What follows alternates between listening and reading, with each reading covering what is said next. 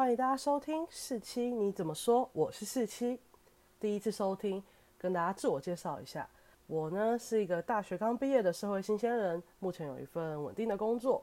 那在这个节目中，我会希望跟大家分享的是我旅游、我追星、我追剧，还有一些对社会上时事的评论。那旅游，因为我从大概国中毕业后就第一次去国外自助旅行。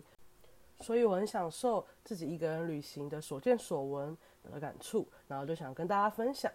那追星追剧呢？因为我是一个很爱很爱看戏剧、很爱很爱看电视的人。我从小很小的时候，国小的时候就开始看台湾的偶像剧。那最近除了台湾的偶像剧之外，我还会看韩剧、看日剧、看中剧，还有甚至一些美剧我都会看。那我也希望跟大家分享一下我对这部剧的看法。再来，我追星，台湾的偶像我也会关心。当然，刚刚有听到我喜欢看韩剧，基本上韩国演艺圈我也是呃涉足了很长一段时间，所以有些历程也可以跟大家分享。